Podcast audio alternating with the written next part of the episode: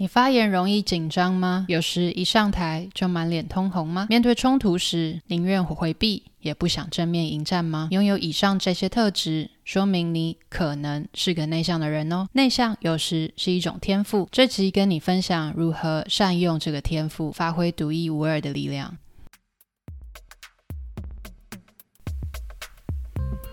欢迎来到中途笔记。这是一个关于口吃还有内向者阅读笔记的 podcast。我是中中，每个礼拜三你会收听到一本新的书，带给你一些点子和灵感。收听完后，欢迎到中途笔记粉专或网站继续讨论，连接在下方资讯栏。如果听完你觉得超喜欢，请直接五星评论加留言，并点一下订阅，就可以加入这个 podcast。才不会错过各种热门、冷门的阅读笔记，每周带你实现更多。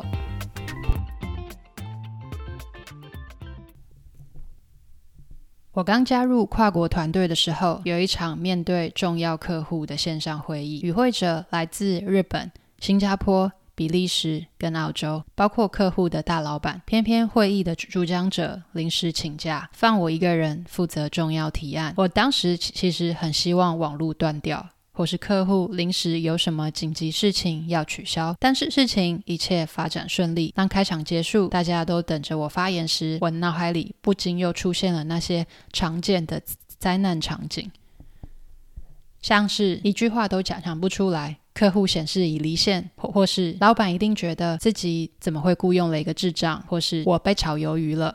幸好这这些灾难跟往常一样没有发生。我提案完毕后，同同事也在一旁敲边鼓，让客户点头，启动专案的评估。以上场景，即使时隔了一年，那种脸红又说不出话，恨不得拥有哈利波特隐形斗篷，能让自己瞬间消失的狼狈感，仿佛就是刚才发生的事情。如果你对以上说的深感共鸣，那一定要听今天介绍的这本书，叫做《安静就是力量》。它让内向者明白，那些因为内向而产生的自卑其实不必要，而冲突回避也不过是避免杏仁核受到过度刺激产生的保护机制。善用这些天赋，就能发挥独一无二的力量。过去的社会进展中，外向其实是一个生存优势哦。也不过，在一个世纪以前，美国崇尚的性格是公正、品格好、有涵养。美国受人尊敬的前总统林肯就就是代表。虽然内向，却能带领团队走过南北战争。随着时间演进，农村经济走向大型贸易体制，人们走向大城市寻求机会，开始需要和一群陌生人证明自己的能力。沉思不再被视为是好的，行动力才是。个人魅力变得重要，畅销书也转变为如何影响他人，还有如何成为一位成功的业务这一类主题。美国社会崇尚外向文化的转变，也渐渐影响到教育。我们大概都听过，美国小孩去学校不是为了学习知识，而是学习如何社交。甚至对一个七年级小孩最高等级的赞美就是外向。除了经济形态转变外，每每个国家其实都有各自的内向和外向文化。你也可以在 Sixteen Personalities 这个网网站上面看到访问了超过四千万名受访者后所得出的结果，看看自己所处的国家是什么样的性格。连接放在说明栏。其中，芬兰是出了名的内向国家。有个老笑话是这么说的：你怎么知道一个芬兰人喜欢你呢？他看着你的鞋子，而不是他的。每个国家都有自己的主流文化，比如美国就是一个外向社会，只有三分之一的内向人口，而这个结果和移民社会有关。移民需要冒险精神，才能够远离家乡，探索新世界，而冒险和外向性格是正相关的。外向者到了美国后，将这些气质传递给自己的后代，所以形成外向为主流的社会。这说明了为什么美国、欧洲的外向者会比亚洲和非洲多。然而，主流文化并不能概括说明整个社会中的每一位成员。一个人也不会只有外向或内向个性。主流文化影响着一个人在社会上会碰到的各种期待。小到幼稚园老师希望小孩多和其他人一起玩。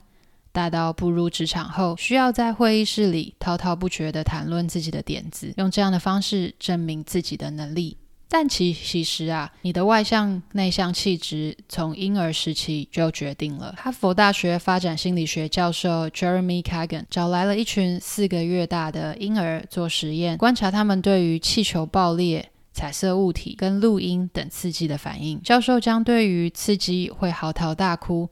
奋力挥动手脚的婴儿归类在高反应，反之较无动于衷的归类为低反应。研究持续追踪多年后显示，高反应的婴儿长大后也比较容易成为严肃内向的人。这也是为什么高敏人经常也是内向者。以上说的高反应和低反应指的是气质，英文是 temperament，而内向或者是外向。则是个性 （personality），两者的定义是不一样的哦。气质指的是与生俱来，在受到刺激时的反应；个性是能够学习和社会化，譬如外向或内向、开放或保守、负责或随性、紧张或冷静。高敏人需要更少的刺激就能够达到一样的效果，譬如听音乐。内向需要的音乐比外向者小声，想到美食也比较容易流口水。再举一个例子，低反应的小孩就就像是蒲公英一样，能够在任何环境下生长；但高反应的小孩却比较像是兰花，容易枯萎凋谢，但只要放在适当的环境下培育，也会长得又壮又好。如果你回想自己的童年，曾被人说过是玻璃心，稍微被老师或长辈念个两句，就觉得天崩地裂，甚至放声大哭。长大以后，泪腺依然发达。那是这些高敏气质其实也有好的一面，这表示你的高反应能够充分感受到周遭环境和气氛的变化，甚至是对方没说出口的话。同时也很自律，能够未雨绸缪，防患未然。简单来说，内向者眼中觉得天都要塌下来的事情，在外向者眼中也许稀松平常。不需要大惊小怪，就像打壁球、高尔夫、棒球等各种球拍型球类时，只要找找到甜蜜点，就能够挥出漂亮的一击。高敏人和内向者只要找到刚刚好的刺激，就能发挥良好，挥出自己的全垒打。如如果你认为自己是高敏人，针对在职场上应对进退感到困扰，我推荐阅读之前介绍过的另一本书。相信你自己，连接放在说明栏。书中分享了高明人在职场中不同情境的应对方式，比如对应老板、同事、下属时应该怎么做，善用自己的天赋，找到正确的舞台。顺带一提，害害羞跟内向是不一样的，害羞是 shyness，内向是 introvert。其实两个有不一样的定义。害羞指的是害怕被羞辱，担心社会对自己不认同；内向。则是喜欢刺激程度不要太强的环境，所以我们会有从容不迫的内向者跟害羞的外向者。害羞会带来负面情绪，但是内向不会。我想要跟你分享一个我最喜欢这本书中的小故事，谈的是一位之前的律师 Laura，她必须独自面对来势汹汹的银行家，为客户进行商业谈判。一开始，对方口若悬河地向 Laura 宣告，银行愿意开给他当事人这些条件，已经很宽厚了。一阵僵持不下后，其中一个银行家火大了，把文件一摔。就离开谈判室。Laura 维维持一贯的冷静，她事后分享，实实际上是不知道该怎么办，开始发挥事前做足的准备工作，说出深思熟虑后的问题，并且认真聆听对方的答案。最后，双方终于达成协议，谈判结束。隔天，对方的律师竟然打电话给 Laura，说想要给他一份工作。我们要找的人是能够达成协议的人。不是自大的人，对方说。Laura 坚持自己的风格，不但让事务所多了笔生意，还让自己多了个工作机会。现在他比较少责怪自己话太少，又不爱出风头了，因为他找到自己的使用手册。Laura 的身份其实就是作作者本人 Susan Cain，这是他接受并了解自己的天生内向，以及如何做出最佳发挥的故事。我想跟你分分享一个外向跟内向在东西文化大不同的个人经验。在法国念书的时候，同样来自台湾的同学跟我，曾经不止一次在下课后互相抱怨别的国家的同学讲废话的能力。他们总是可以自信满满的说出许多我们认为大家都知道的事情，或是提出一些这你也好意思拿出来讲的点子。久了之后，嫌弃转为好奇，我们开始思考，到底为什么可以这么有自信的讲废话？那时的我隐约觉得，应该是文化的问题吧。在读完这本《安静就是力量》后，总算得到解答了。这其实可以从外向跟内向的角度切入。作者 Ken 让我们得以从另一个视角来检视自己的主流文化。他访访问在加州 Cupertino 长大的亚裔大学生 Mike。在上大学以前，Mike 周围也多是亚裔的美国学生。他并不觉得自己不够外向，但上了大学后，身边开始出现许多来自其他地区的美国人。他开始对于那种需要闲聊哈拉、表现出很嗨的文化感到不适应，似乎不外向就表示懦弱、不勇敢。他更喜欢和其他亚裔在一起，因为觉得可以做自己。美国人认认为多发言表示积极参与讨论，亚洲学生却觉得比起发言次数，内容重要多了。美国人眼中的课堂参与度，亚洲学生眼里却是废话连篇，甚至觉得在美国课堂上。无论你讲什么，只要讲话就不会有问题。而东西方向往的性格也大不同。中国学生喜喜欢和认真、谦虚、有成就的同学一起玩，而美国高中生更喜欢开朗、会社交的人。这些学生长大后，也逐逐渐影响了西方社会会赞赏勇敢、演说能力和个人独特性，而亚洲人更欣赏安静、有人性、谦逊和和谐。亚洲人也非常重视关系。甚甚至会为别人的难为情感到难为情，所以讲话不直接，不直接告诉对方自己哪里不高兴，怕坏了关系。而这也影响亚亚洲文化，通常不明白的说出自己要什么，可以既安静又坚定。说到著名的安静的力量，就不能不提提到印度的国父甘地。他曾说：“找到目的，方法就会随之而来。”也许在西方社会中，被动被认为是服从，是负面的，但甘地却不认为被动是弱点，而是能够保持能量并专注在最终的目的。针对内内向性格，这里有四个建议，帮助你立足在职场上。第一个是寻找有热情的舞台。